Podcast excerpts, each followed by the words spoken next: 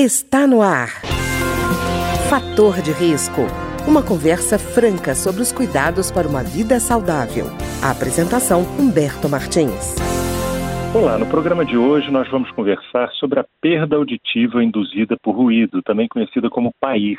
E a nossa entrevistada de hoje, que vai dar as dicas sobre o que é isso, é a fonoaudióloga Milkia Beatriz Taveira Moreira. Milkia, tudo bem? Olá, tudo bem.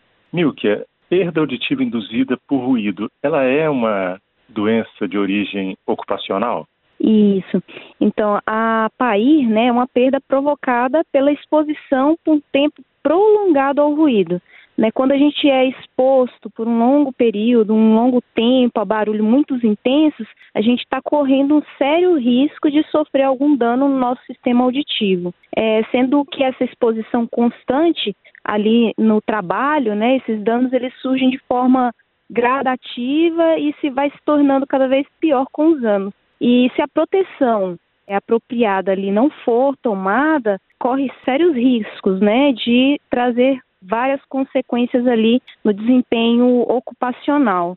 Em relação a como que isso acontece, né? Então, a, a perda auditiva, ela vai se instalando ali pelo acometimento das células do nosso ouvido, que vai acarretando algumas alterações das nossas funções auditivas e que pode incapacitar ali o trabalhador de desempenhar aquela função ali específica, né? Milke, deixa eu te perguntar, você falou do caso mais evidente que é aquele caso em que o ruído é constante, né, o ambiente de trabalho tem algum problema em que o som fica ou alto, ou ele reverbera dentro do ambiente, mas é possível que esse, essa perda auditiva também aconteça por um episódio isolado, assim, por exemplo, numa fábrica, um acidente, uma máquina estoura, vamos dizer assim, e faz um ruído muito intenso, dá aquele susto em todo mundo. Hum. Isso também pode provocar, Paí? Pode sim. É, quando acontece uma exposição ao ruído de forma assim muito súbita, né, uma forma muito intensa,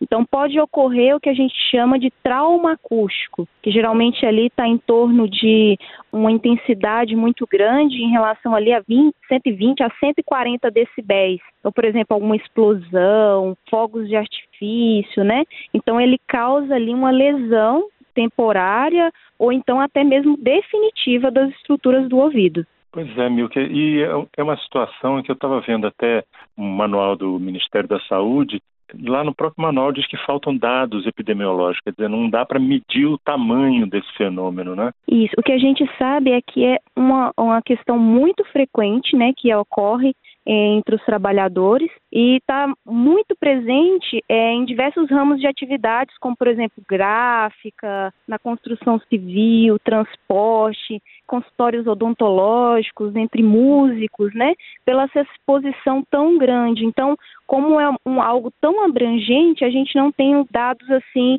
tão precisos, né? Pois é, e o ambiente também é uma coisa muito é, complicada. Eu vejo que não é uma questão de tamanho da empresa, né? Por exemplo, às vezes a gente chega numa oficina e tá aquele barulhão de lanternagem, de polimento, de tirar peça. Então, é uma pequena empresa. Outras vezes a gente entra numa empresa bem maior, um galpão, e a gente percebe que aquele som não tem aquele ambiente não tem tratamento acústico nenhum, né? Então o som reverbera. Eu lembro de um galpão que eu entrei que a gente ouviu, ele estava fora de, ele ainda não tinha começado a funcionar e eu ouvia o barulho dos passos da gente. Quer dizer, se eu ouço o barulho do passo, imagino, eu fiquei imaginando quando as máquinas começassem a trabalhar. Ia ser muito mais intenso, né? E assim, quanto mais tempo a pessoa passa, né, fica exposta a esses níveis tão elevados né, de pressão sonora, de ruído intenso, mais o sistema auditivo dela vai ficar prejudicado. Então, o que vai determinar mesmo a perda é o tempo de exposição que ela fica, seja numa empresa pequena ou uma empresa grande, né? E a frequência e, a, e também a predisposição da pessoa. Mil que eu vi ah, até que existem tabelas, é isso, para dizer assim, a intensidade do ruído em relação ao tempo de exposição que é aconselhado assim ao máximo que a audição é, suportaria sem ter prejuízo Existe uma tabela? Isso, existe algumas, é, a norma né, regulamentadora, a NR15, que estabelece alguns limites né, de exposição ao ruído contínuo. Então, por exemplo, a pessoa que fica em um ambiente ali em torno de 85 decibéis, uma exposição ali continuada, né, muito intensa, ela só pode ficar exposta até 8 horas por dia, porque pode ocorrer algumas alterações estruturais, principalmente na parte interna do ouvido. Pois é, eu, eu vi numa, numa tabela também mostrando que é, ruídos de 110 decibéis, o máximo tolerado seria 15 minutos. É isso? Isso mesmo. Então existe é, alguns parâmetros, né, que essas normas elas colocam devido à exposição ao nível de, de ruído e o tempo que a pessoa pode ficar exposta. Então, quanto maior ali o ruído, menor o tempo de exposição. Pois é, eu estou te falando isso porque normalmente a gente, eu vi no, é, nesse manual da, do Ministério da Saúde falar sobre setores como siderurgia, vidraria, que seriam setores em que o nível de ruído é muito elevado. Mas existem umas situações também, como por exemplo uma pessoa que trabalha no aeroporto. O aeroporto tem é, é, normalmente avião taxiando, tem pessoas trabalhando na pista. Essas pessoas estão expostas a um, um baita de um ruído, né? Isso, geralmente em torno aí de 115, 120 decibéis. Então, o tempo de exposição que essa pessoa pode ficar é muito pouco, né? Então, seria ali por, por cerca ali de minutos de exposição. Pois é, e mesmo com aqueles abafadores, quando a pessoa usa aquele abafador, aumentaria o tempo de exposição possível ou aquele abafador cumpre só uma função parcial? Isso, ele vai ajudar, né? Então, por isso que a prevenção e a conscientização do uso né, de, protetores, os chamados EPIs auditivos, ele tem a função ali de proteger todo o sistema auditivo. E existe os modelos que são mais usados hoje é aquele plug, né, que é feito de espuma ou silicone, que ele é mais indicado para níveis de ruídos mais brandos, né? Então, para níveis muito altos, a gente recomenda o uso daquele em concha, aquele formato em concha, que geralmente ele veda ali em torno de 20 decibéis. Então, usando o protetor, ele vai, uh, consequentemente, aumentar ali o tempo que você pode ficar exposto. Mas esse tempo também não é tão longo. Quer dizer, não, não, não é porque está usando um, um, abafador que ele pode ficar exposto a muito mais tempo, porque também vai haver consequência mesmo com a redução momentânea do ruído, né? Isso. Então, assim, é importante é, ter né, essa a consciência, né, e ter medidas organizacionais ali no, no trabalho, né, como pausas, mudanças na função, é, e redução ali da jornada de trabalho. Isso tudo vai depender do local que a pessoa está exposto no ruído. E Milke, a gente fala de da PAIR, aí já associa com ruído, né? Ah, a perda auditiva está ligada necessariamente a ruído. Eu estava vendo também que, além do ruído, outras causas podem afetar a audição. Eu vi até uso de produtos químicos, é, medicamentos, é, vibrações. Como é que é isso? Isso, então, dependendo do trabalho, né, essa exposição a esses fatores que a gente chama fatores é, que vai aumentar ali o nível, pode lesar as células do ouvido, né, devido àquela exposição a produtos químicos, né, relacionados mesmo ao trabalho. Mas eu achei interessante essa questão da vibração. Como é que é que ela, ela afeta a, a audição? Pelo deslocamento, né? Então, ah, a vibração também ela provoca ali a questão de um deslocamento devido à, à vibração e também pode lesar, é, dependendo da altura da vibração, pode lesar o ouvido devido a, um, a uma intensidade muito alta. Pois é, meu, que um caso particular. Esse nível de ruído elevado, a gente pensa logo só na questão da audição, né? Mas, por exemplo, ela pode haver interferência no caso, por exemplo, de gravidez? Você fala em relação? É, porque eu, eu vi uma pesquisa que, diria, que dizia o seguinte, que esse, esse, a, a PAIR, esse incômodo frequente do ruído, poderia aumentar quadros de hipertensão, parto prematuro, é, bebê que nasceria com baixo peso. Você tem alguma informação sobre isso?